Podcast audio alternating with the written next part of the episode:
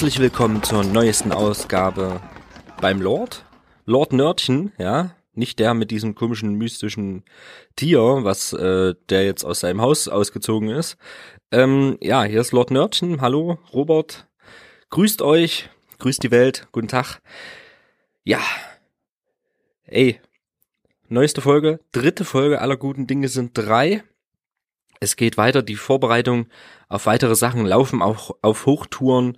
Ähm, ja, äh, wenn ich sag's gleich wieder am Anfang, wenn ihr Bock habt, äh, mir Feedback zu schicken, post at lordnördchen.de.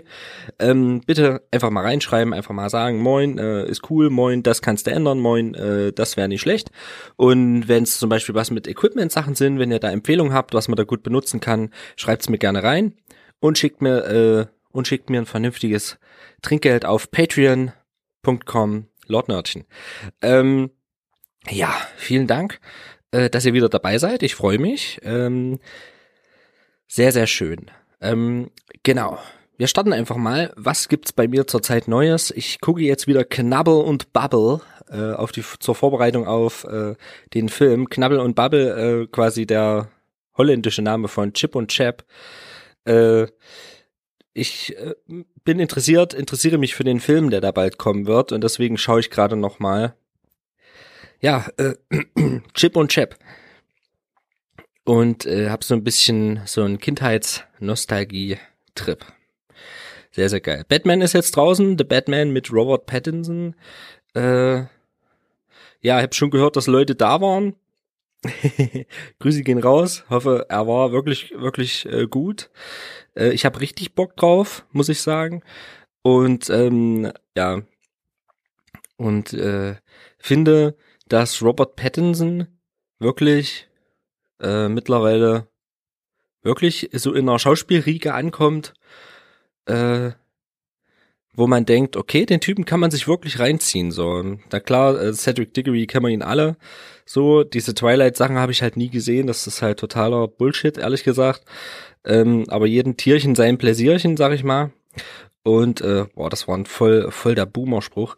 Ähm, egal. Äh, das ist, äh, das ist schon, ähm, da kann man, ja, das ist immer, wenn man einen halben Faden verliert, äh, es ist Samstagmorgen, äh, der Typ, finde ich, den habe ich immer mehr auf dem Schirm, weil der hat mir in Tenet schon richtig gut gefallen, ja, Robert Pattinson, äh, Tenet im Allgemeinen, hat mir gut gefallen, ich weiß nicht, ich glaube, da habe ich schon drüber gesprochen, ähm, schreibt's mir bitte noch, ich kann ja mal meine Aufzeichnung, mein Skript gucken, ich weiß nicht, ich glaube, wenn, dann habe ich in der ersten Folge über Tenet gesprochen. Auf jeden Fall ähm, gefällt mir sehr gut. Ich äh, mag, äh, mag ihn als Schauspieler sehr, sehr gerne und äh, finde es auch äh, voll cool, dass er, nachdem er ein Vampir war, einfach mal eine Fledermaus spielt.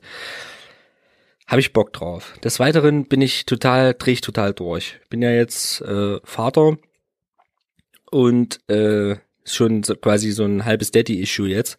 Ähm, ich erwische mich dabei, wie ich Spielzeug kaufe für zukünftige Geburtstage. Und äh, das macht mich ein bisschen fertig. Weil äh, ich sicherlich kennen einige von euch den YouTube-Kanal vom Helter Steine und der hat äh, die Plative Clippies vorgestellt von Asterix. Und das macht mich ja wahnsinnig. Das macht mich wahnsinnig. Ich finde die richtig cool, die Asterix äh. Ähm, auch äh, und der Preis ist unschlagbar. Der, die Preise sind unschlagbar. Problem ist, gibt's in Süddeutschland in, in Lidl, aber bei uns nicht. Und online nicht zu erhalten mehr, weil, also im Lidl Online Shop nicht zu erhalten, weil die Nachfrage so überhoch war. Und demzufolge gibt's das nicht mehr großartig zu bekommen. Bei uns in der Re Region schon gar nicht. Äh, Kumpel hier, äh, gell, Ravensburg, äh, Süddeutschland, du könntest mal in Lidl gehen und mal gucken, ob es die da gibt. äh, Grüße gehen raus. Und äh, ich finde die mega geil. Ich möchte die gerne haben. Und äh, die Preise sind halt unschlagbar. Muss ich wirklich sagen. Das größte Modell kostet 27 Euro. Und das ist einfach sick. Und das sind, was weiß ich, 800 Teile oder so. Und das kriegst du vergleichbar, kriegst du so ein Modell nicht für 27 Euro bei Lego, sondern für 60 bis 80 Euro. Und das ist halt einfach eine krasse Kampfansage und äh, so, ich möchte die sehr, sehr gerne haben, aber so Komplettsets, äh, die man eigentlich, wenn man sie in Lidl gekauft hätte, so was weiß ich, 107 Euro oder so hatte mal einer errechnet, 107 Euro kosten würden alle, jedes einzelne Set, ähm, wird von Scalpern äh, auf Ebay zum Beispiel komplett für 250 Euro verkauft und das ist, ähm, nee, da hört der Spaß auf. Scalper finde ich ganz, ganz schwieriges Ding. Ja, also habe ich richtig Bock drauf. Asterix sowieso ne, so eine Sache. Äh, letztes Mal wieder einen Asterix-Film geguckt hier. Äh, mein Lieblingsteil Asterix und Cleopatra mit dem geilen Löwen. Ich glaube, jeder kennt's. Und ähm, das ist eine tolle Sache. Ja. Ach ja, was gibt's noch Neues? Ähm, der Frühling steht vor der Tür. Ich denke mal, ihr habt's alle gemerkt. Richtig schöne Sache. Ich freue mich. Ich freue mich riesig. Ich freue mich auf den Comic Park. Ähm, da werde ich auf jeden Fall wieder dabei sein, äh, ob nun als äh, Partner der, der Veranstalter oder einfach als Privatperson. Ich werde, egal, ich werde auf jeden Fall berichten. Das sage ich gleich, das mache ich. Und ähm, ich freue mich einfach riesig drauf. Riesig. Genau. Ja, kommen wir mal zum nächsten Thema. Und zwar, ja, zwei, ich habe heute mal zwei YouTube-Sachen am Start. Und zwar einmal äh, eine Empfehlung, und zwar äh, gibt da zwei Rocket Beans Mitglieder, Mara Daniel und Florentin Will, die quasi in Streams zusammen, also quasi so ein Let's Watch Together machen. Let's Watch Together. Und zwar haben, hat das alles angefangen mit die haben eine Sowjet-Verfilmung äh, von Ende der 80er von Herr der Ringe geguckt. Ähm, quasi so wie so eine Watch-Party gemacht und äh, haben halt immer Quatsch dazu erzählt. Auf jeden Fall macht das, es ist absolut bizarr, was da passiert. Äh, irgendwelche Gollum-Fischwesen mit, also nicht mal Zeichentrick, also Realfilm. Das ist ja das ist super krass. Bevor das muss man mal überlegen, das waren 15 Jahre vor Peter Jackson. Nee, wann kam Herr, äh, Herr der Ringe 1? Ich glaube 2001 oder 2000, nee, 2001. Und ähm, berichtigt mich gerne unter lordnerdchen. Nee, andersrum. Äh, post at lordnerdchen.de. Äh, das ist einfach abgefahrener Schissel, ey. Das sieht halt Frodo halt einfach auch mal aus wie das Sams. Und äh, dann gibt's äh, 20 Minuten irgendwelche Schwarzbemantelten, die durch, durch die russische Taiga reiten. Und, äh, und das ist halt absolut, absolut geisteskrank. Und die haben das jetzt noch weitergeführt, haben danach noch den äh, Hobbit geguckt. Den Hobbit, äh, auch in der Realverfilmung. Dann haben sie drei wirklich äh, obskure Zeichentrick-Adaption geguckt von Herr der Ringe und von äh, Der Hobbit. Das war auch äh, interessant. Und jetzt haben sie echt drei Stunden eine finnische, eine finnische Serie geguckt. Äh, der Herr der Ringe. Und das ist verdammt nochmal absoluter Acid-Trip. Also das ist so düster und irgendwie gibt's da kein Licht gefühlt in Finnland. Und das ist wirklich eine hochinteressante Angelegenheit. Das ist schon echt heftig. Ja, das ist also als kleine YouTube-Empfehlung, wenn ihr ein bisschen Zeit habt abends und ein bisschen nicht so viel nachdenken wollt und ein bisschen was zum Schmunzeln, dann könnt ihr euch das mal reinziehen.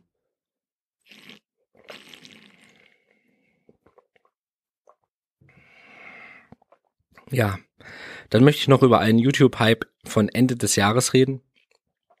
Und zwar Seven vs. Wild. Da haben alle drüber geredet. Das mache ich jetzt auch noch, weil ich finde, das ist einfach eine, eine, äh, ja, dass man, dass es verdient ist einfach, ähm, dass mal drüber gesprochen wird. Denn dieses Format Seven vs. Wild ist einfach, ähm, ja, nicht ohne Grund so ein YouTube-Erfolg geworden, denn das Ding ist wirklich Unterhaltung pur. Also das ist wirklich richtig, richtig cool geworden. Das macht richtig Spaß. Im, im Prinzip geht's darum, ein YouTuber, Survival-YouTuber, so Bushcraft-YouTuber, äh, Fritz Meinecke, äh, ja, aus Magdeburg äh, kommt der, der hat einen recht großen YouTube-Kanal und äh, den kannte ich auch schon vorher, aber jetzt nur mal so ein bisschen rumgeguckt und also nicht wirklich mit, also habe ich mal geguckt, weil ich, muss ich zugeben, ich habe so ein bisschen Softspot für äh, Bushcraft und Survival-Kram, obwohl, sind wir realistisch, ihr wisst alle, ihr wisst es, ich weiß es, ähm, wenn irgendwas wäre, würde ich nach einem halben Tag einen Arsch hoch machen. da, da wollen wir, da, da wollen wir mal äh, ganz ohne ohne Illusion mal realistisch an die Sache rangehen. Ähm, trotzdem interessiert mich das Thema. Das heißt ja nicht, dass man das dann auch gleich ausführen muss und gleich leben muss und gleich machen muss. Ich finde es einfach hochinteressant. Ich äh, äh, setze mich gerne mit mit so einem mit solchen Themen auseinander, so Feuerbohren und so ein Kram, wie das grundsätzlich funktioniert. So alleine das Wissen und was man da beachten muss, ist ja auch schon mal ist ja auch schon mal eine grundsätzliche Sache. Ich würde es nie hinkriegen. Das darauf kann man sich verlassen. Aber äh, das ist, äh, ich finde es einfach interessant und, und schaue mir das gerne ab an. Man muss, ich bin nicht so der Fan von diesen ganzen äh, Survival-Sachen, äh, sage ich mal gleich noch im Vorhinein mit, von diesen ganzen Survival-Sachen auf so äh, Sendern wie D-Max und so. Ich meine, Bear Grylls, das haben wir alle mal geguckt, irgendwann mal. Und dann gab's ja noch hier das äh, Survival-Duo, das habe ich dann nicht geguckt. Und Naked Survival, wo sie sich nackt aussetzen lassen. Nee, Leute, das äh, muss man sich irgendwie, weiß ich nicht. Also das interessiert mich irgendwie nicht, wenn da irgendwelche krassen Amis, äh, so diese, ja, das ist halt so so eine, wie soll ich sagen, so eine so eine Ami-Show einfach. So das und das merkt man. Das ist so ganz, ganz, äh, ich weiß nicht, komm so mit diesen, mit diesen, äh, mit dieser Art äh, pseudodokumentarisch Dinge festzuhalten, wie es die Amerikaner machen, komme ich manchmal nicht so ganz klar. Ähm, da war Bear Grylls war noch das höchste der Gefühle, was ich da geguckt habe. Ähm, das war immer ganz interessant, weil er so so ein Chuck Norris im Real Life ist, so ungefähr. Äh, ach ja, äh, Chuck Norris äh, nach, nachträglich nochmal alles Gute zum Geburtstag. Ich glaube gestern oder vorgestern vom Aufnahmesamstag entfernt Geburtstag gehabt. 82 Jahre. Krasser Typ. Ich glaube, der überlebt uns alle. Genau. Ich muss aber auch sagen, finde es gut, dass Chuck Norris Witze seit mindestens zehn Jahren out sind. Finde ich sehr, sehr gut. Ähm, Obwohl es damals witzig war. Kann man nicht sagen. Ähm, ja, Seven vs. Wild. Im Prinzip geht es darum, dass eine 16-teilige, nee, 13-teilige, also es gibt über 10 Teile auf YouTube, äh, Folge 1 bis so und so halt, ähm, über sieben YouTuber, mal mehr mit äh, Survival äh, Hintergrund, mal weniger mit Survival Hintergrund, die sich in der Wildnis von Schweden aussetzen lassen und dort sieben Tage mit sieben Gegenständen überleben müssen. Ja, das ist eigentlich die grundsätzliche Prämisse. So, da gibt's dann noch so ein paar Regeln, die dürfen, was weiß ich, die kriegen, die kriegen dann einen Koffer mit äh, mit so Solar äh, Powerbanks mit, dass die ihre GoPros laden können und so. Die filmen sich da selber, sind auch komplett einsam und ja, das ist, dann dürfen sie sich nur bestimmtes Stück weit links und rechts bewegen an, an, an einem Ufer zum Beispiel, die sind irgendwie alle an einem Ufer, ja. Die sind alle, alle an Wassernähe und äh, quasi in so einem Seengebiet in Schweden irgendwo und dürfen sich quasi nur 500 Meter zu jeder Seite bewegen, aber dafür in, ins Landesinnere halt wirklich so weit, wie sie wollen.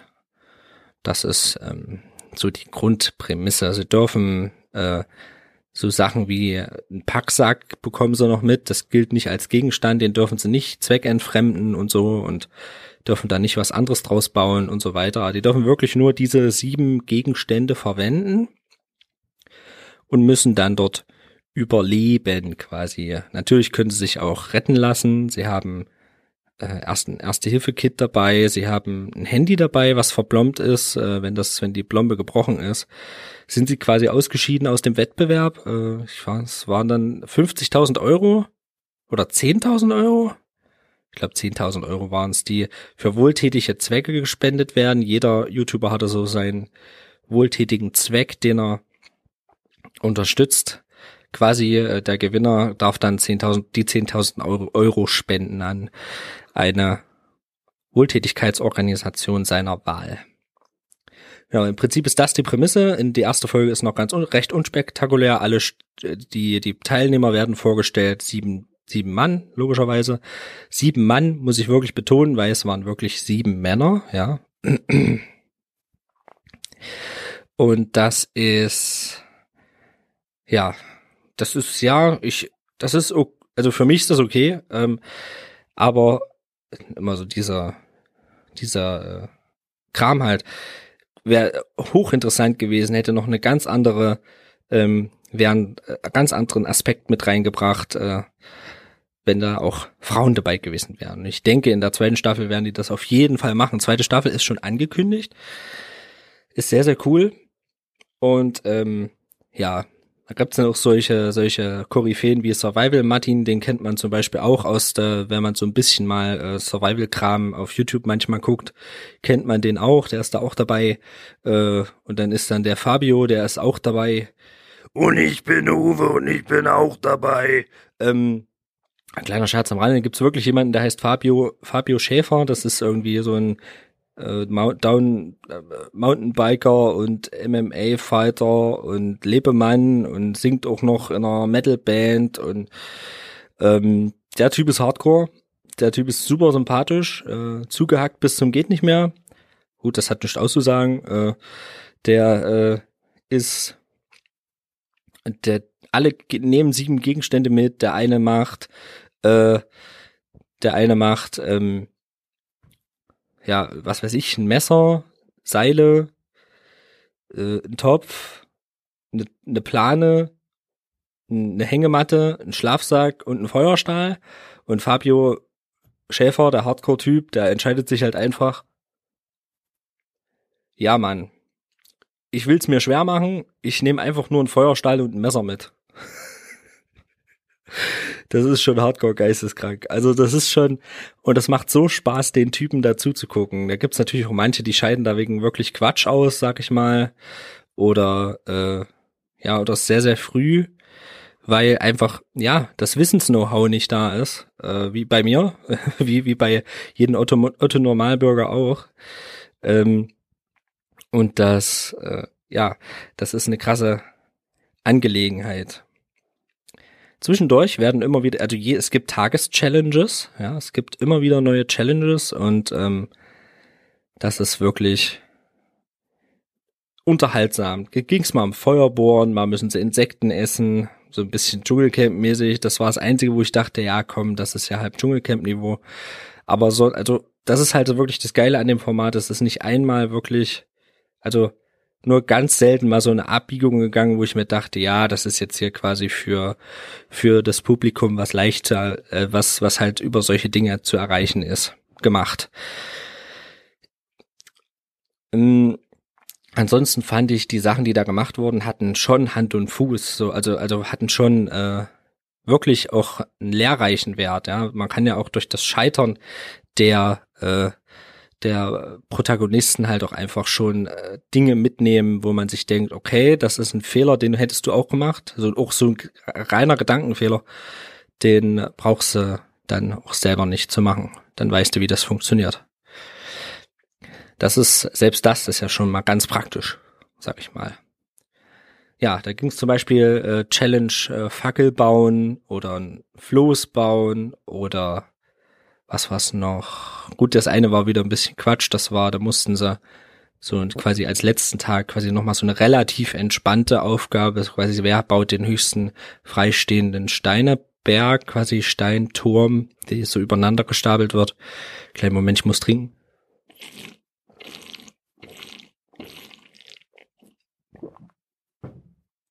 Entschuldigung.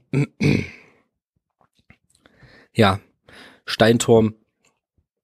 Und äh, wie gesagt, das macht, das macht unglaublich Spaß. Es ist hervorragend produziert. Es ist, hat Hand und Fuß. Ähm, hat eine schöne Aufmachung von, äh, ja, das, da stimmt einfach alles irgendwie. Das ist sehr, sehr interessant gemacht. Aber ja, eine Challenge waren Dinge abgeben. Und da hatte Fabio natürlich, der alles schon im Vorhinein abgegeben hat, natürlich einen Vorteil, weil der hat die ganzen Punkte angerechnet bekommen. Ja, am Ende ging es dann, äh, es ging auch vielen auch nur darum, durchzukommen. Das ist ja auch vollkommen legitim. Also ich denke, sieben Tage alleine in irgendeinem Waldgebiet mit nichts und immer alleine, das stelle ich mir auch schwierig vor. Ich bin zwar, wir sind alle, es gibt immer Menschen, die sagen, ich bin auch manchmal so ein Mensch, wo ich mir denke, ich brauche keine Menschen um mich rum. Ich komme sehr gut auch ohne Menschen klar, aber wenn wirklich dann auch diese ganzen unterstützenden Medien wegfallen, wie Podcasts hören, wie zocken, wie lesen, wie ja, also das ist ähm, das ist wirklich hart. Also das denke ich, diese Isolation, diese Einsamkeit, das macht einen zu schaffen und das hat auch einige ganz schön beschäftigt. Also ich verrate auch nicht, wer den Contest quasi gewonnen hat. Zieht's euch rein unter dem Kanal Fritz Meinecke ähm, gibt's Seven vs. Wild zu sehen. Wirklich interessantes Ding, macht Spaß. Ähm, und das befeuert so ein bisschen meine Faszination für so Survival-Kram. Ich habe mich dann auch schon erwischt, wie ich dann äh, Messer bestellt habe und äh, ja äh, Trinkflasche und äh, Kochgeschirr für unterwegs und so ein Kram und Feuerstahl. Das ist nun mal leider so, ich bin bei sowas sehr sehr leicht zu also bin bei sowas begeisterungsfähig und äh, will auf jeden Fall im im Sommer mal alleine ja einfach mal irgendwo in ein Stück Wald gehen, dort ein bisschen Totholz sammeln, alles ein bisschen den Boden frei buddeln, ein paar Steine rundherum legen und mir dann einfach mal, einfach mal dort einfach was essen oder so, einfach mal was zu essen kochen oder so. Ich nehme dann irgendwas mit und dann gibt's dann was zu futtern. Ähm, einfach mal aus Interesse so. Das interessiert mich. Das habe ich noch nie gemacht. Das würde ich einfach mal machen wollen und äh, bin ich mal gespannt drauf. Vielleicht sage ich euch da was dazu, wenn es irgendwann mal soweit ist. Aber ich bin halt wirklich, also die Typen, die da sind, die gehen in ihren Videos da in Winterbiwak und äh, zelten bei minus 20 Grad irgendwo in, in einem Wald und bauen sich da ein Iglu. Jo, auf jeden Fall nicht. Für mich nicht. Da bin ich auf jeden Fall raus. Ähm, ich möchte im, zum Thema Survival auf jeden Fall nochmal auf, auf ein kleines Buch eingehen, ähm, auf zwei sogar, denn dieses Survival-Thema war auf jeden Fall ja auch ein großer, großes Thema, wo der Zombie-Hype losging. Äh, damals mit The Walking Dead und so. Das war ja wirklich ein riesen Hype-Ding. Ja, es gibt nämlich von Max Brooks, das ist der Sohn von Mel Brooks, äh, den Zombie Survival Guide. Das ist ein Buch. Das ist wirklich wie ein Survival Guide geschrieben, wie man das so kennt. Ähm, wo es darum geht, die Zombie-Apokalypse zu überleben. Der hat auch noch World War Z gesch gesch geschrieben, äh, die Vorlage zum wirklich fürchterlichen Film mit ähm, mit Brad Pitt. Äh, wie gesagt, also der, das äh, könnt ihr euch äh, zu, Gemü zu Gemüte führen, gibt's auch als Hörbucher bei, Hörbücher von bei Audible äh, gelesen von meinem Lieblings Sprecher David Nathan, der äh, unter anderem, glaube Johnny Depp spricht und ja 90 Prozent der 90 ja 90 Prozent der Stephen King Hörbücher ähm, ist wirklich eine Empfehlung. David Nathan geht immer, der spricht unter anderem auch noch ein kleiner kleines Zwischending äh, die Hörbücher zu Ready Player One und Ready Player Two. Also den könnt ihr euch reinziehen. ja, nächstes Thema. Ich möchte mit euch heute über einen alten Film reden. Und zwar Sunset, Boulevard. Das ist äh, Boulevard der Dämmerung. Und zwar habe ich den geschaut mit meiner Frau vor ein paar Wochen. Ähm, den fand ich interessant. Und ich möchte euch dazu sagen, warum ich den gesehen habe. Denn ich habe äh, seit ein paar ja, Monaten mittlerweile äh, hier ein Filmposter hängen. Und das heißt Top 250 Movies. 250 Movies of all time. Und ähm, das ist im Prinzip ein Kratzbild. Da sind Felder aufgeführt, wo man ja, wo man quasi freikratzen kann, wo man dann sehen kann, was darunter ist. Quasi, man schaut den Film an und kann es dann freikratzen und dann sieht man ein Bild zum Film quasi. Ähm, und äh, da sind einige Dinge drauf, die ich schon kannte. Also ein paar Dinge, viele eigentlich, zumindest auch viele Dinge so vom Hören sagen, wo ich dann, ah, okay, das weiß ich, äh, was das für ein Film ist oder worum es da geht oder solche Dinge. Aber da sind halt auch Sachen drauf, die ich halt einfach nicht gesehen habe. Und das sind, ja, das ist halt, ich gebe mal ein paar Beispiele. Da ist zum Beispiel Django Unchained drauf. Ja, den haben wir alle schon gesehen. Da sind da Sachen drauf wie Black Clansman. Dann sind da Sachen drauf wie Harry Potter Teil 7.1 und 7.2. Dann sind da Sachen drauf wie Avengers, äh, die beiden letzten beiden Avengers-Teile, die Finalen. Ähm, dann haben wir aber auch drauf, Sachen drauf wie äh, Klassiker drauf, ja, wie Terminator 2 oder Alien 1 bis 3 oder ja, was haben wir noch drauf? Ja, also Überklassiker. Wartet mal, ich, ich gehe mit euch einfach mal hin. Ich habe ja ein, ein, mobiles Setup, das ist ja das Schöne. Kleinen Moment, dann nehme ich euch einfach mal mit. Dann gehen wir jetzt einfach mal darüber. Das habe ich nämlich bei mir in meinem Hobbykeller an im, im Aufnahmecenter habe ich das hier dran gehangen. Ja, genau. Sunset Boulevard ist auf Englisch, ist aber scheißegal. Sieben ist drauf, den habe ich schon geguckt, den kenne ich, den kannte ich vorher schon, habe mich aber gefreut, den wieder zu. Oh, Entschuldigung, aufstoßen. Ja. Den habe ich mich gefreut, den mal wieder zu sehen. Was ist in dem scheiß Karton drin? Und dann habe ich einfach, äh, wir nutzen da wirklich die Sachen, um äh, das, die viele Dinge nachzuholen. Das ist zum Beispiel drauf äh, Once Upon a Time in the West den habe ich da das erste Mal gesehen und fand, ich finde, das war für mich einer der größten Ausfälle bis jetzt. Dieser, ich kann ja mal gucken, wie viele Filme wir bereits geguckt haben. Gut, man muss mit der Vaterschaft jetzt auch ein bisschen gucken, wie viel können wir gucken, wie viel können wir nicht gucken. Also ich, wir haben geschaut, 250 sind drauf. Wir haben geschaut, eins, zwei, drei, vier, 5, 6, 7, 8, 9, 10, 11, 12, 13, 14, 15, 16, 17, 18, 19, 20, 21, 22, 23, 24, 24, 25. Also ein Zehntel. Ein Zehntel haben wir geschaut mittlerweile.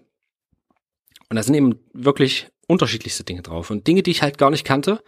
Dinge, von denen ich immer gehört habe, wie zum Beispiel Taxi Driver. Klassiker, ne? Ähm, der mit dem Wolf tanzt und solche Dinge. Äh, Vertigo von, von Hitchcock so die Dinger, die ich aber nie gesehen habe. Und dann ist das für mich ein Grund, auch mal zu sagen, ja, dann gucke ich den jetzt einfach mal, denn dann kann ich nämlich schön so ein Ding freirubbeln. Das ist wirklich sehr, sehr cool. Und ähm, ein tolles Konzept, finde ich. Das gibt's auch mit Büchern, ja, die 100, 100 besten Bücher oder so. Das ist aber, äh, Bücher sind aufwendig. Bücher sind richtig aufwendig und da muss man sich teilweise richtig quälen. Genau. Und da haben wir eben halt wirklich, wirklich solche, solche Tipps hier, was heißt Tipps? Solche, solche alten Schinken mit dabei, ja. Der Six Sense. das sind kein alter Schinken. Äh, deswegen habe ich auch das erste Mal äh, 2001 äh, Odyssee im Weltall ähm, zum ersten Mal geschaut und auch zum ersten Mal wirklich fertig geschaut. Also ich, ich habe es mal angefangen und habe dieses bildgewaltige Machwerk dann auch wirklich mal fertig geschaut. Also Dazu später vielleicht mal mehr. Heute möchte ich auf jeden Fall über Sunset Boulevard reden, den äh, ich, der mir irgendwie in Erinnerung geblieben ist, weil ich ihn, ja, wie ich ihn fand, sage ich dann. Ich erzähle noch mal so ein bisschen, äh, was hier noch mit drauf ist. So Klassiker, äh, Back to the Future und äh, ja, Schweigender Lämmer. Ja, natürlich auf der Eins steht natürlich Shawshank Redemption, ne? Also die Verurteilten, wie sich das gehört. So muss es sein. Das macht Spaß. Forrest Gump, Fight Club, Star Wars, Goodfellas. Oh, ich liebe Goodfellas. Titanic. Ja, da gibt's auch so ein paar Dinge, wo ich mir denke, oh ja, okay, das ist jetzt nicht so Bock drauf, ehrlich gesagt. Finde ich jetzt äh, nicht so geil. Aber eben auch so Überraschungen, so. Wie zum Beispiel Sunset Boulevard. Den hätte ich, also Boulevard der Dämmerung heißt er auf Deutsch. Den hätte ich mir, glaube ich, nie reingezogen, muss ich dir ehrlich sagen. Muss ich dir da draußen ehrlich sagen, muss ich euch da draußen sagen. Den hätte ich mir nie reingezogen. Und das sind da eben Lawrence von Arabien. So alte Dinger. Citizen Kane von 1941. Oder, hm, was noch? Äh, ja, viel Stephen King auch drauf, gell? Muss man sagen. Stand by Me ist drauf. Und ähm, ja, Platoon steht eigentlich jetzt bei uns als nächstes auf der Uhr. Äh, alter Kriegsfilm, glaube. Geht um Krieg. Ben Hur von 59. Ähm, ey, wirklich, wirklich äh, krass alter Scheiß. Aber auch relativ, relativ äh, auf, auf dem aktuellen Stand. So Irishman war auch drauf. Da habe ich dann endlich mal Irishman geguckt, dann habe ich endlich mal einen Grund gehabt, den zu gucken. Das Schöne ist auch hier hieran, äh, hier sind recht viele Ghibli-Filme Filme auch drauf, ja, also äh, Mononoke ist natürlich drauf, äh, die letzten Glühwürmchen ist drauf, ähm, dann auch noch so krasse Sachen, also so, ich, ich mag, ich habe auch so einen Softspot für solche Filme, Braveheart, äh, ja, warte mal, Sprited Away, wie heißt denn der auf Deutsch? Äh, ja, also auch ein Ghibli-Film. Äh, ist auch sehr, sehr viel, ähm, ja, Clockwork Orange ist drauf. Ja, klar, Stanley Kubrick. Äh, also es ist wirklich, also das ist, und vor allem so ein Ding kostet 14 Euro, so ein Poster. Das gibt's bei Amazon total, äh, total günstig und es ist wirklich eine coole Motivation, seinen Horizont zu erweitern. Gute Filme, die man mag, schon nochmal zu sehen äh, auch mal äh, Filme zu gucken, die man vielleicht nicht so cool fand, nochmal zu gucken, denen vielleicht eine zweite Chance zu geben. Ähm, das ist so eine kleine kleine Empfehlung an euch. Das macht wirklich wirklich Spaß äh, und äh, vor allen Dingen, wenn man es auch mit jemand anders zusammen machen kann, der ich meine, ich habe von hier von dieser Wand vielleicht äh, von äh, ja 80 Filme habe ich wenigstens schon mal vom Hörensagen gehört, weiß ungefähr worum es geht. Äh, sage ich mal, 50, 50 Prozent Filme habe ich davon schon gesehen. Das ist eine grobe Schätzung. Und äh, äh, und das ist einfach, das ist einfach geil. Und das mit jemandem zu gucken, der, äh, was weiß ich, zehn Prozent von den Filmen gesehen hat, weil das einfach auch nicht so richtig Interessengebiet ist, äh, der das, ich weiß nicht, das ist vielleicht was, äh, was vielleicht auch ein cooles, cooles, äh, sag ich mal, Familienprojekt ist, äh, mit, mit, mit der Partnerin oder mit einem Kumpel einfach, mit so einem Bro-Projekt kann das auch sein. Das ist wirklich eine tolle Sache. Ich wäre übrigens von diesen Herstellern dieser Poster nicht gesponsert. kleines, ähm, kleines, äh, klein, kleiner äh, Kommentar an der anderen Seite. Genau. Leon der Profi ist auch drauf. Oh man, da freut sich meine Frau schon drauf. The Green Mile. Oh ja. Da sind schon richtig tolle Sachen drauf. Das Einzige, was nicht drauf ist, was ich so ein bisschen scheiße finde, äh, Ghostbusters ist nicht drauf. Ghostbusters ist nicht drauf. Ich finde, das ist eine, der gehört natürlich drauf, das wisst ihr. Ähm, Ghostbusters 1 muss mit auf so eine Liste eigentlich. Definitiv. Genau. Aber zum Filme gucken komme ich zurzeit leider nicht so viel, muss ich sagen, weil ich weiß auch nicht ist, oh, man will ja auch nicht immer Ausreden haben. Ich habe einfach keine Zeit und, und keine Lust gerade irgendwie drauf, äh, mir jetzt stundenlang irgendwie. Letztens wollte ich Dune gucken und oh, da habe ich es angemacht und habe geschaut. Ach fuck, zweieinhalb Stunden. Nee. Nee, jetzt nicht. das ist halt wirklich, das ist halt wirklich manchmal, also, das ist ja immer phasenweise. Mal guckt man gerne Serien. Mal guckt man gerne, weil, weil man da wirklich richtig viel Story in einer Serie unterbringen kann. Manchmal guckt man gerne äh, so 45er Serien, 50er Serien, also so von der Länge her, von der Spielzeit. Dann guckt man manchmal gerne so oh, einfach nur mal ein paar Folgen King of Queens oder Friends oder was weiß ich, Full House sogar. Und ähm, ja, da hat man irgendwie und dann, oh, dann hat man Bock auf Filme, ja. Ey, ich habe gerade total Bock auf Filme. 90 bis zwei, 90 Minuten bis zwei Stunden können auch mal zweieinhalb sein, wenn ich richtig Bock habe. Äh, und ich, ihr wisst ja, also ich weiß nicht, ob ihr das wisst, aber ich kann es jetzt einfach mal sagen. Manchmal, wenn ein Film geil ist und wenn der, dann kann der auch fünf Stunden lang sein. Das ist mir scheißegal. Wenn der Film mir gefällt, dann gucke ich den gerne, dann gucke ich den gerne fünfmal, dann gucke ich.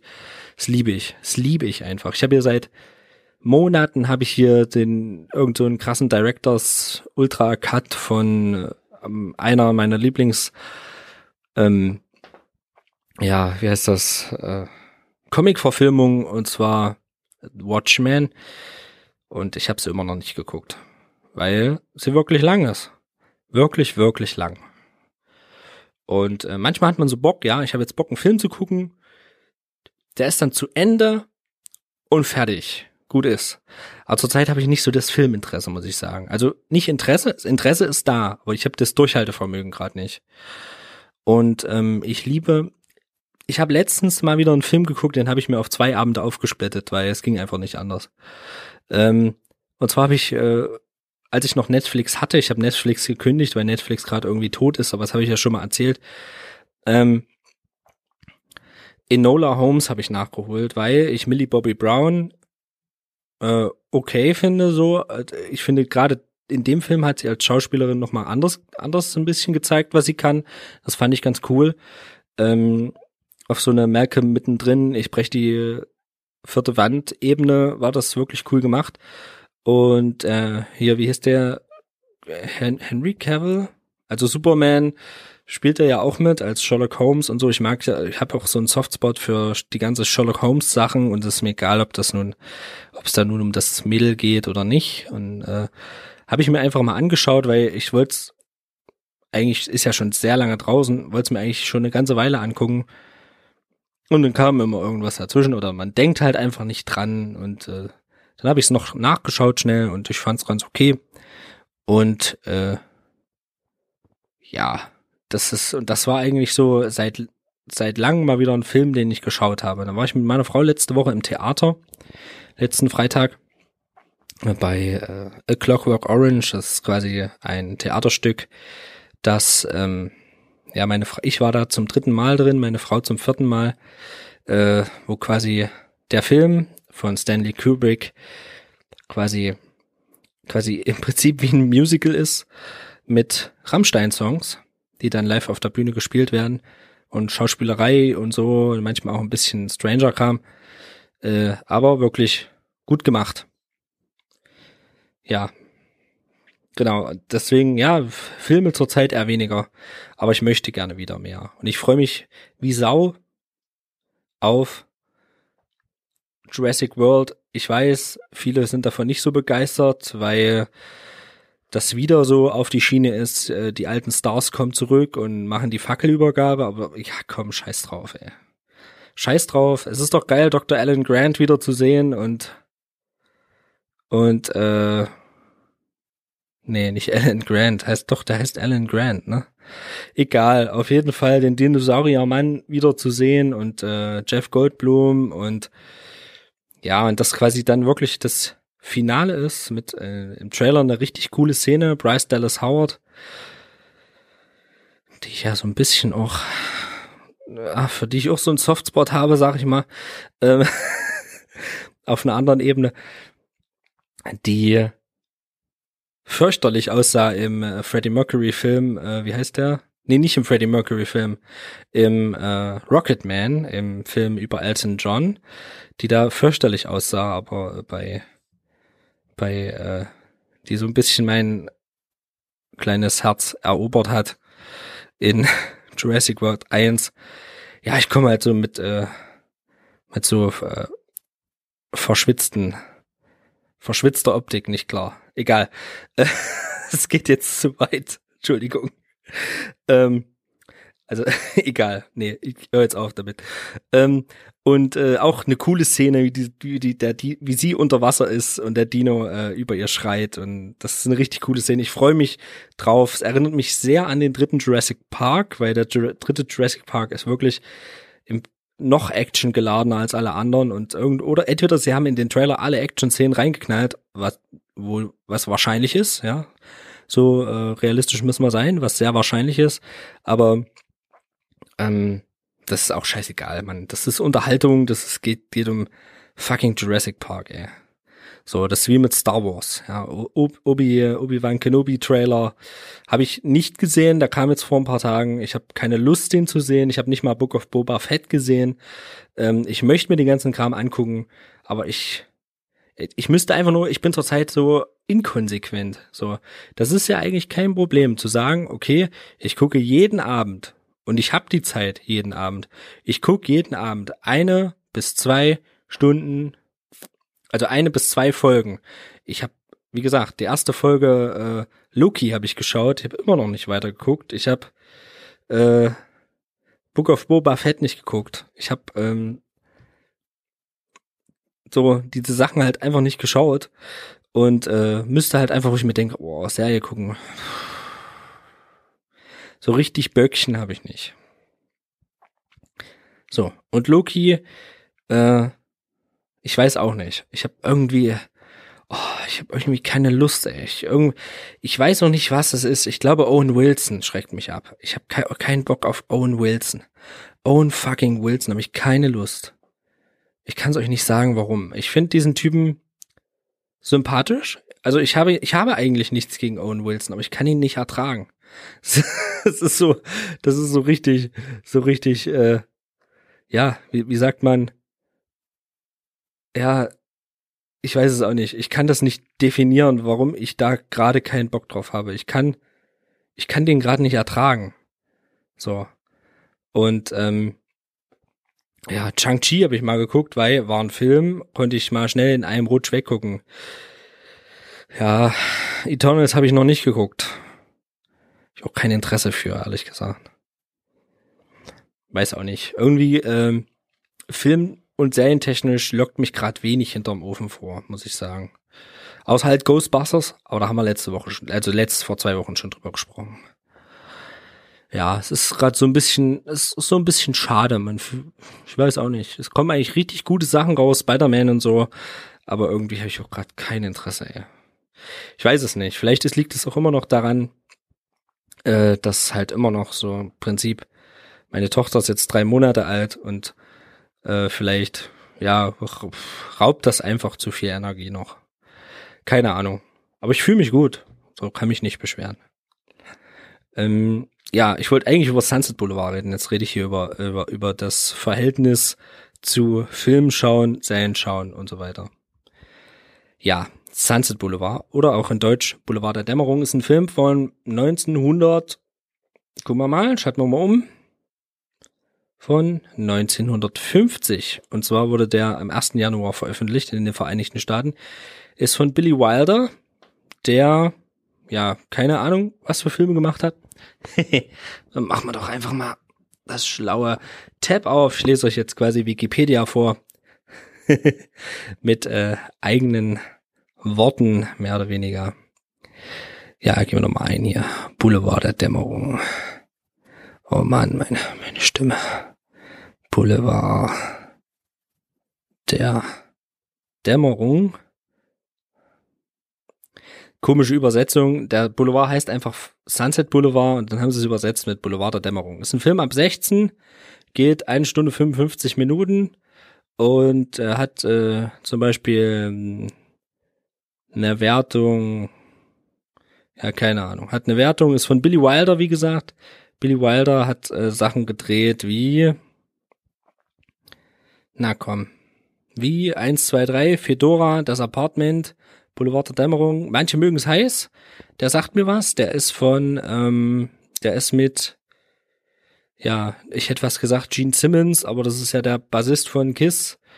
Äh, das ist hier mit Marilyn Monroe. Das ist äh, mit einem ganz berühmten Zitat. Men, diese schrecklichen haarigen Biester. Ähm, ganz berühmt äh, platziert von den Ärzten im Song Männer sind Schweine. Ja, und so weiter, der Glückspilz und, und so ein Zeug, halt so alten Kram, den keine Sau kennt, ehrlich gesagt. Komm, hat er noch irgendwas? Frau ohne Gewissen? Küss mich, Dummkopf. Also manchmal diese Titel ist halt wirklich hardcore. Das verflixte siebte Jahr, das ist auch Marilyn, Man Marilyn Manson. Marilyn Monroe. Äh, Reporter des Satans. Extrablatt. Avanti, Avanti. Also, da hat, oh, da hat doch eine Menge Filme gemacht. Meine Güte, ey. Meine Fresse, ey. Das ist wirklich eine Menge. Und, und das sind alles so das Späteste von 1970. Und das Früheste, ich guck mal hier so. 38. 34. 1934. 1930. Also das ist, äh, das ist schon ein ganz schön alter Schissel, wenn ich das mal so sagen darf. Und im Prinzip ähm, war das mein erster richtiger Noir-Film eigentlich, wenn man es so nimmt. Denn ja, logischerweise schwarz-weiß und äh, ja, viel mit Licht und Schatten gespielt. Ich habe noch nie so richtig ein Film Noir, also Noir-Film gesehen. Und das ist ein, ich finde, es ist ein ganz interessanter, recht interessanter Streifen. Ich kann ja mal, ich lese euch einfach mal vor, worum es da geht. Achtung, Stimmung. Achtung, stellt euch vor, was weiß ich, irgendwelche Grillens haben, Dunkelheit. Ähm, ich, eh, ein Mann steht mit, ähm, mit so einem runtergezogenen Hut und einem Trenchcoat, so halb im Regen, raucht eine Zigarette und schaut euch an und sagt, im Swimmingpool des einstigen Stummfilmstars Norma Desmond wird eine Leiche des Drehbuchautors Joe Gillis gefunden. In Rückblenden erzählt Joe vom Jenseits aus, die, aus die dramatischen Geschehnisse von dem Tag an, als er sich auf der Flucht vor seinen Gläubigern auf das verfallene Anwesen, Anwesen, Anwesen der vergessenen Diva verirrte. Aufgrund seiner Geldsorgen nimmt er ihr Angebot an, ein von ihr geschriebenes Drehbuch zu bearbeiten, von dem sie sich ein großartiges Leinwand-Comeback erhofft. Ja, im Prinzip ist es halt wirklich so, es fängt an mit einer überbordeten Autoverfolgungsszene, die in Zeitlupe stattfindet. Was halt in so alten Filmen halt wahrscheinlich so öfters mal so ist. Also, äh, ich muss mal sagen, Thema Verfolgungsjagden. Also es gibt äh, krasse Verfolgungsjagden in, in Filmen, aber äh, die krassesten Verfolgungsjagden finde ich oder schnellen Autofahr äh, Dinge hat meiner Meinung nach Louis Define Filme, weil dann halt einfach mal unterwegs komplett zum Beispiel das Auto das Auto komplett auseinanderfliegt. Ähm, ja, aber dazu irgendwann mal in einem Louis Define Spezialcast. Ja, im Prinzip der Film fängt an, schwarz-weiß, geil. Äh, vom, vom Joe Gillis, der gespielt wird vom äh, William Holden, der äh, interessant ist an dem Film, äh, bei dem Film äh, William Holden spielt Joe Gillis. Beworben hat sich auch der 24-jährige Marlon Brando. Der war aber den Machern des Filmes zu unbekannt. Also es ist äh, wirklich krass. 24, Marlon Brando mit 24. Einfach krass. Ähm, die, ja, der, der hat halt Schulden einfach und da kommen die Schuldeneintreiber und sagen, hier, moin, äh, wir wollen jetzt ihr Auto beschlagnahmen. Und da hat er keinen Bock drauf, veräppelt die und sagt dann, okay, äh, ja, so und so weiter. Und dann gibt's eine Verfolgungsjagd, er will nach Hause fahren, hat sein Auto versteckt. Und äh, sie wollen jetzt doch sein Auto haben. Ich weiß nicht, er liebt sein Auto, keine Ahnung. Und er flüchtet gefühlt in Zeitlupe, also so richtig flüchten ist das nicht. Sie observieren ihn halt und er fährt in eine verlassene Villa am Sunset Boulevard. Zugewuchert, schlechter Zustand. Und er denkt, sie ist einfach verlassen und er parkt dort im, im, naja, wie in einem Park, In der Garage, genau, jetzt habe ich das Wort. Da steht so ein übelstes fancy, krasses Car drinne. Und es sieht er dann und ähm, übelste Sonderausstattung von irgendeinem Hitlermobil. Zumindest sieht so aus. Und äh, und äh, ja, und er betritt das Haus, was auch komisch aussieht und es ist sehr dunkel drin, aber es ist eingerichtet und er merkt auch, ja, da drinnen lebt jemand. Und da drinnen ist eine abgehalfterte Schauspieldiva, die äh, ja, ein, ein, ein ehemaliger Stummfilmstar, Nora Desmond, die gespielt wird von Gloria Swanson, an der diese Geschichte so ein bisschen orientiert ist. Weil Gloria Swanson war wirklich Stummfilmstar, war wirklich ähm,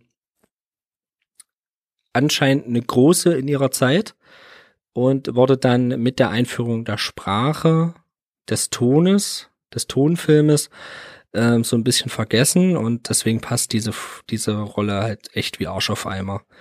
Ähm, ja, das, diese Frau äh, ist wirklich suspekt, ja. Sie hat auch einen echt merkwürdigen, merkwürdigen äh, Diener, also ein Butler quasi, ein Haustyp. Und zwar wird er gespielt von Erich von Stroheim, ein österreichischer Schauspieler, der quasi geflohen ist vor dem, ja, was da halt vor 1945 los war.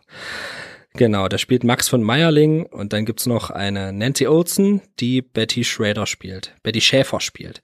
Das ist quasi das Love Interest von unserem Hauptcharakter Joe Gillis. Ähm, es entsteht dann äh, eine ganz merkwürdige Abhängigkeit von, also der Joe Gillis hatte eine ganz merkwürdige Abhängigkeit von äh, Norma Desmond, der sie sagt ihm hier, ich habe hier ein krasses Drehbuch, das äh, wird echt Antigone, glaube ich, irgendwas mit Antigone. Ähm, das sind irgendwie 10.000 Seiten, auf jeden Fall ein übelster Wälzer und äh, das, das geht so nicht. Und dann verstricken sie sich in, ja, wir müssen da was streichen, wir müssen da nichts streichen. Sie kauft ihm dann Sachen und da entsteht ein ganz merkwürdiges äh, Gigolo-Abhängigkeitsverhältnis. Ähm, er lebt dann wirklich eine ganze Weile bei ihr und flirtet aber trotzdem so halb nebenbei, trotzdem immer mit, immer noch mit seinem Love Interest. Und äh, es entspinnt sich, entspinnen sich unterschiedliche Dinge. Da gibt's ganz interessant, da gibt's noch eine Pokerrunde, äh, eine Kartenspielrunde, die die sie sich einlädt und da sitzt halt einfach mal Buster Keaton dabei, also der echte Buster Keaton. Der, also auch äh, alte Stummfilmstars, die sich bei ihr treffen, also wirklich ein, finde ich, hochinteressanter Film, weil hinter dem Film noch so viel steckt. Also wenn man jetzt zum Beispiel mal den Film The Artist gesehen hat mit, äh, ja, mit Jean Dujardin, äh, das ist halt einfach nicht einfach nur ein Filmplot, so. Es gab da wirklich Schicksale, die in dem einen Film ohne Ton riesige, riesige, riesige Stars waren. Und in dem anderen Film, weil da Ton drinne waren, wollte den keiner mehr haben. So, sie waren einfach nur auf der Krone ihres ihres Seins, so auf, auf der höchsten Welle geschwommen und auf einmal gibt's gar nichts mehr für sie. Keine Auftritte, kein gar nichts, absoluter Fall nach unten. Und diese Sehnsucht dieser Nora Desmond, Norma Desmond, ähm, wieder, wieder jemand zu sein, wieder jemand zu, sie hat dann auch irgendwelche Vorstellungen in dem Film und äh, also, wie gesagt, mein erster Film noir, man stellt sich halt wirklich so vor, so man sitzt da und erzählt, erzählt, also quasi ein Offsprecher und im Hintergrund irgendwo ein einsames Saxophon, was dann so reich spielt und so. Und äh, man kennt ja nur diese ganzen Klischeebilder aus, aus irgendwelchen Parodien im Fernsehen oder, oder was weiß ich. Das verarschen sie ja selbst in Kevin allein zu Hause. Ja. Den Rest kannst du behalten, du Dreckschwein. Ähm so stellt man sich ja Noir-Filme vor. Aber nicht so. Dieser Film, der hat mir echt gefallen, Mann. Der hat mir echt gefallen. Und dann noch zu lesen, dass diese Hauptdarstellerin wirklich dieses Schicksal quasi hatte und damit quasi nochmal wie zu einer, zu einer zweiten Blüte kam, ähm, die auch äh, recht nah an diesem gebrochenen Charakter dran ist, laut Aussage ihrer Tochter kann man, kann man, äh, das kann man erlesen im Internet. Ähm, das ist wirklich eine hochinteressante Angelegenheit. Also das ist wirklich sehr, sehr, sehr interessant. Also schaut ihn euch mal an, 1950, äh, Boulevard der Dämmerung heißt er auf Deutsch oder äh, Connoisseure schauen ihn auf Englisch wahrscheinlich. Grüße gehen raus an den Connoisseur. Und, und äh, wie gesagt, also so ein Poster, das hat mir echt geholfen, über den Tellerrand mal zu schauen und mal außerhalb von, ja, okay, ich gucke jetzt einen 800. Marvel-Blockbuster oder ich gucke den 100. 80er-Jahre-Film. Ich liebe die 80er, ich liebe 80er-Jahre-Filme, ich liebe 90er-Filme. Ähm, mal äh, auch abseits, wenn man mal ehrlich ist, wann hat man mal ältere, wann hat man mal ältere Filme geguckt? Ähm, eigentlich nie. Denn ähm, ja, äh, wenn, dann waren das doch nur sowas wie Horrorfilme, die man mal, wenn man mal geguckt hat, einen früheren geguckt hat, so was weiß ich, Ketten, Texas Kettensägen Massaker oder so ein Kram oder Evil Dead oder mal, wie heißt denn der auf Deutsch? Egal. Auf jeden Fall, äh, da guckt man doch mal ältere Filme. Wann guckt man denn jetzt noch ältere Filme? Und schon gar nicht schwarz-weiß. Ja, wenn wir mal ehrlich sind, schwarz-weiß haben einige eine Abneigung davor, meine Frau auch. Ich nicht so. Ich liebe zum Beispiel die alten Miss Marple-Filme mit Margaret Rutherford. Die sind, machen echt Spaß. Die mag ich sehr, sehr gerne. Ich mag so alte Sherlock Holmes-Verfilmungen, Basil Rathbone und so mit äh, Der Hund von Baskerville und so weiter. Das ist, das macht richtig Spaß. Da gibt's übrigens auch einen super Song da dazu. Äh, Also wenn ihr einen, absolut, einen absoluten Kulturclash haben wollt, dann schaut euch mal bitte rein an YouTube Cindy und Bert, Hund von Baskerville. Ähm, das ist quasi die deutsche Antwort äh, zu Paranoid von Ozzy Osbourne, also von Black Sabbath. Jeder kennt Paranoid wahrscheinlich. Und wenn es nur aus irgendeinem Computerspiel ist oder irgendwo, äh, da gibt's eine deutsche Version von Der Hund von Baskerville von Cindy und Bert. Zieht euch das rein, da, da habt ihr richtig was davon. Das ist, das ist, äh, ja, ich weiß auch nicht, warum Black Sabbath dann überhaupt so viel Erfolg hatte, verstehe ich nicht, weil Black Sabbath, äh, Cindy und Bert haben es einfach fünfmal geiler gemacht. Äh, ja, auf jeden Fall hat mir das geholfen, richtig krass über den Tellerrand zu schauen. Ein Film war für mich ein absolutes No-Go auf dem Ding und über den möchte ich auch noch mal kurz reden. Und zwar A Million, nee, Once Upon a Time in the West heißt auf Englisch und ich glaube bei uns ist das äh, der Klassiker. Spiel mir das Lied vom Tod. Alter. Der hat für mich gar nicht funktioniert. Vielleicht bin ich auch einfach kein Western-Typ. Das ist so krass. Ja, Once Upon a Time in the West. Alter, Sergio Leone. Meine Fresse, ein Spaghetti-Western. Das war auch mein erster Spaghetti-Western. Oh, der ist von 1968. Ey, da gucke ich lieber den 1950er Boulevard Dämmerung nochmal, als Spiel mal das Lied vom Tod zu gucken. Das war dann schon in Farbe mit Henry Fonda, ja. Und, äh, Alter, Charles Bronson. Genau, Charles Bronson spielt mit und der heißt einfach nur Mundharmonika. Alter. Da gibt's sogar Nachfolger. Ich geh kaputt, Alter. Oh nee. Genau, und dann nochmal. Genau, da gibt's noch, oh, da gibt's noch eine, da ist sogar eine Trilogie, Alter. Es war einmal in Amerika. Ey, und da steht, glaube ich, auch drauf hier. Oh nein, da steht auch drauf auf dem. Ich dachte immer, es war einmal in Amerika, ist ein Mafia-Film. Es ist der letzte Film des Regisseurs Sergio Leone in den Hauptrollen. Robert De Niro. Na klar, freilich. Es war einmal in Amerika, da geht's, ist das? Ist das, ist das ein Western oder was?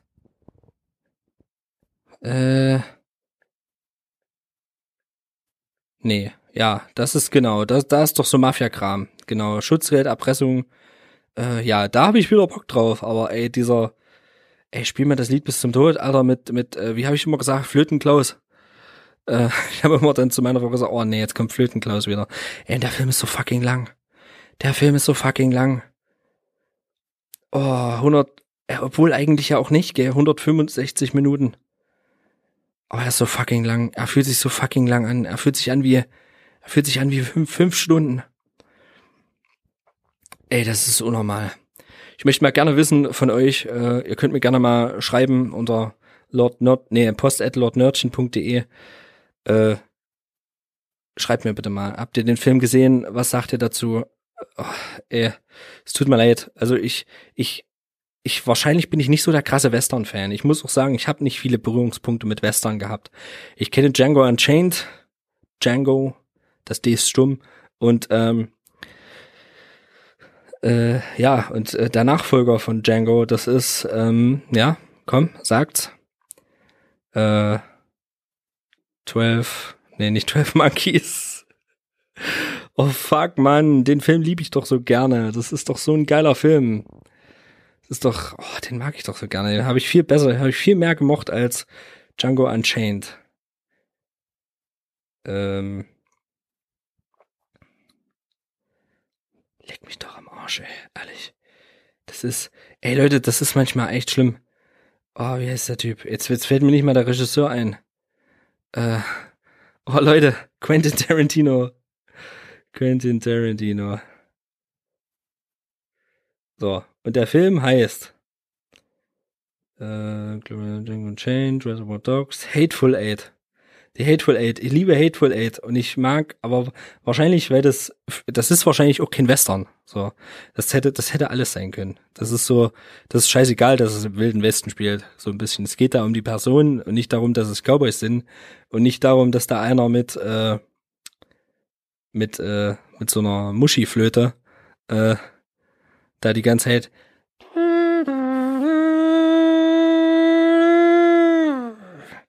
Alter. Also das, jetzt muss ich mal wirklich so, ey, wenn ihr den Film liebt, dann tut es mir leid. Sorry, dass ich euren Film jetzt so ein bisschen, auch ein bisschen halb verunglimpfe. Ähm, ich mag ihn, ich finde ihn einfach zu lang. Ich finde ihn einfach zu lang. Das ist, das Ganze auf 90 Minuten runtergekürzt, hätte auch gereicht. Aber das ist halt, liegt vielleicht auch an den modernen Sehgewohnheiten, denke ich. So, dass man halt äh, Inhalte mittlerweile viel schneller und viel äh, kompakter äh, zusammen kondensiert bekommt. So, wie gesagt, ich habe nichts gegen lange Filme. Überhaupt nicht. Das habe ich ja schon gesagt.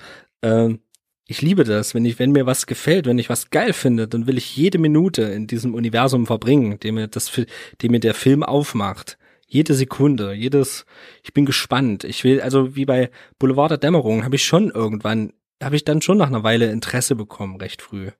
Und habe mir gedacht, ja, Mann, wie geht's weiter? Mal sehen, wie das eskaliert und was hier noch passiert. Und man kriegt ja das Ende ja quasi schon am Anfang direkt verraten, dass, dass die Hauptperson einfach mal tot im Pool liegt.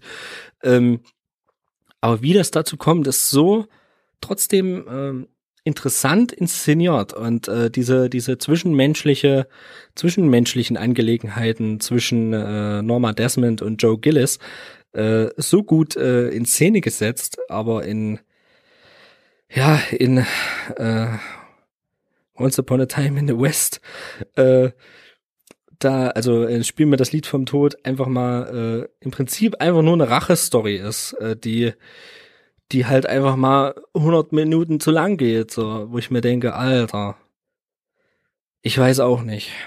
Das war so, das war so nicht meins äh, überhaupt nicht meins. So und das war so der einzige Totalausfall von der Liste bis jetzt. Und ich habe ja, habe ja gesagt, 25 von den von den Filmen haben wir schon geguckt. Und ich werde sicherlich noch noch über den einen oder anderen noch reden.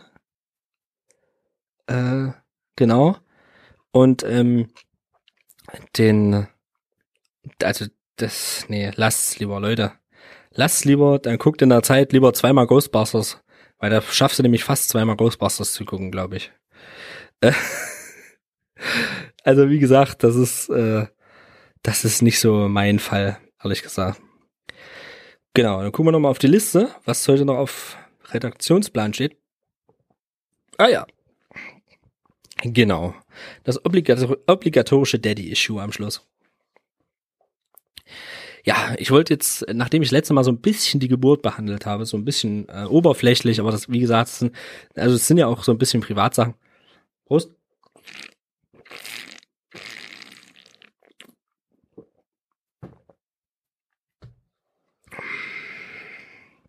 Ja, möchte ich mal über die ersten Tage reden, als meine Tochter zu Hause war. Also die ersten Tage, ja, da habe ich nur existiert. da habe ich nur funktioniert, genauso wie meine Frau. Man hat eigentlich nur gemacht und äh, Flaschen gewaschen. Mein Kind ist ein Flaschenkind aus, äh, ja, aus, aus, aus Gründen, wo Dinge nicht geklappt haben. Und da wirst du erstmal gebrochen. Also da wirst du wirklich gebrochen und du denkst dir, okay, du kriegst nie wieder auch nur eine Minute für dich im Leben. Aber jetzt sitze ich halt wieder hier und äh, kann ja einfach mal eine Runde mit euch aufnehmen. Ähm, das ist aber nur der erste Eindruck. Zuerst wirst du wirklich, ich weiß nicht, wie es bei anderen so ist, wirst du wirklich ganz schön Du, du denkst, Alter, ich habe für gar nichts mehr Zeit. Für gar nichts mehr. Es ist, ist wahrscheinlich auch total egoistisch so. Ähm, sich das in so einem Moment zu denken, wo du denkst so, boah, ey, das ist ja gar, du hast gar nichts mehr vom Leben, gar nichts mehr. Und das äh, ist erst ist immer schwierig. Das ist immer schwierig für mich gewesen äh, in der Anfangszeit. Aber das hat sich sehr, sehr schnell wieder gegeben. Und äh, viele machen einen da so ein so so ein Stress und wegen, boah, du wirst dich umgucken und du wirst du wirst sehen, du hast das dann viel weniger Zeit für deinen Kram. Und das ist so, aber das ist auch egal. Man nimmt sich dann die Zeit einfach, wenn man sie braucht, irgendwie, dann schläft man halt einfach weniger. Dann kann man da noch, äh, ich spiele zum Beispiel gerade so ein bisschen nebenbei endlich mal The Fractured But Whole, also die rektakuläre Zerreißprobe, das South Park Spiel. Endlich mal spiele ich das jetzt mal, nachdem ich äh, den Stab Wahrheit echt geliebt habe. Und ja, die ersten Tage waren wirklich. Ich habe zwar geschlafen, aber auch nicht viel, aber auch irgendwie genug. Also das war auch nicht schlimm ich habe viel in der Küche gestanden. Also ich habe meine Frau versorgt mit Essen und Frühstück gemacht und so ein Kram und ähm, ja, und das, meine Tochter ist ja, am Anfang sind die ja noch so fucking klein, Alter. Das ist, ich weiß, jeder, also eigentlich hat jeder schon mal ein Baby gesehen und äh, jeder hat äh, mal, aber so frisch sieht man die ja wirklich selten. So und so ultra klein und äh, ja, was weiß ich, sie hatte auch so Gelbsucht, so Säuglingsgelbsucht, neugeborene Gelbsucht. Das ist ja nicht nichts Schlimmes grundsätzlich. Ähm, und ähm, Alter, was, was ist das hier ein Wesen? So. Und jetzt ist sie drei Monate alt und äh, ja, und macht ihren Kram einfach. Das ist schon, das ist, das ist krass. Das ist einfach so krass. Es geht auch so super schnell und das ist, viele sagen, oh, das geht so schnell und so. Ich find's geil. Ich find's einfach nur geil, dass es vorwärts geht. So. Ja, dass man, dass ich mal mit meiner Tochter irgendwann mal, was weiß ich, Ghostbusters gucken kann. Oder The Real Ghostbusters. Oder Chip und Chap. Oder Darkwing Duck. Oder, ja. Und das ist äh, mein großer, ey, ich, ich bin ja in einer Branche, da habe ich viel mit Kindern zu tun, als Pädagoge. Und ich kriege ja mit, was die alles so konsumieren an Medien. Äh, der Cars-Hype war ja noch in Ordnung, weil Cars fand ich ja noch einigermaßen niedlich. Aber aktuell diese Pop Patrol-Sache, äh, das geht ja wirklich gar nicht mehr. Das geht wirklich gar nicht mehr, ey. Das ist auch so Feuerwehrmann Sam und so. Ey Leute, fickt euch das tue ich meinem Kind nicht an. Sag ich euch so, wie es ist. Ey, sobald die alt genug ist, mal, was weiß ich, so eine Medien zu gucken, äh, ich, also so, so Sender wie Super RTL, das wird, das gibt's nicht. Nee, ist nicht. Da wird eben die Wahl gestellt, meine Kollegin, die hat einen äh, dreijährigen Sohn, die sagt, so entweder wir gucken das jetzt oder du guckst gar nichts. Und genau so muss man's machen. Genau, dann wird eben Chip und Chap geguckt. Da bestimme ich das Fernsehprogramm, ne? Das ist ja das Ding, das was viele Eltern verpassen, sag ich mal. Was viele Eltern verpassen, die geben danach und sagen, ja, gut. Man muss sich halt auch einfach mal eine halbe Stunde vollschreien lassen. Dazu muss man die Nerven haben. Und wenn man das nicht kann, dann kann man auch kein Kind kriegen, finde ich. Sollte man es lassen. Ja, jetzt kann ich ganz schön die große Fresse haben, ne? Sie ist drei Monate alt, das wird alles noch ganz anders werden. Es wird meistens immer anders, als man sich vorstellt.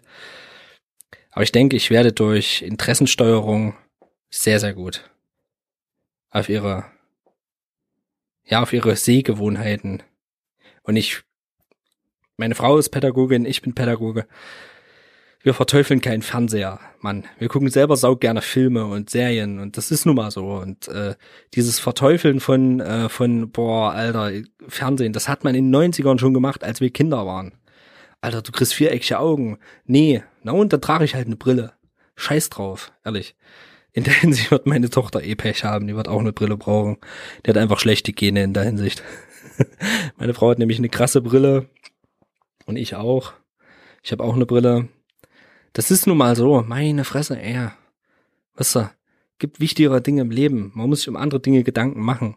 Dann gucken wir halt fucking Turtles, ey. Was soll denn der Quatsch? Das ist doch scheißegal, Mann. Es ist doch, Mensch. Klar ist, äh, soll ein Fernseher nicht die Erziehung ersetzen. Aber man kann doch mal am Abend eine Folge Ghostbusters gucken. Seid ihr nur alle bekloppt oder was? Und das, was immer gelabert wird, unsere Gesellschaft labert immer, ja, nicht so viel Fernsehen gucken und so. Und das sind dann die, die heim, wo du dann, wo du dann aus den Gesprächen mit den Kindern schon hörst, ja, also ich habe das geguckt und das weiß ich. Und die, du merkst ja, woran die Interesse haben und was die dann auch, äh, was die dann auch spielen, merkst du, wie viel und wie groß der Medien, digitale Medienkonsum ist. Das merkst du einfach. So ey, Leute, das gehört zu unserem Leben dazu. Das ist genauso wie die Tatsache, dass halt Kinder, bevor sie schreiben können, ein Tablet bedienen können. Ja.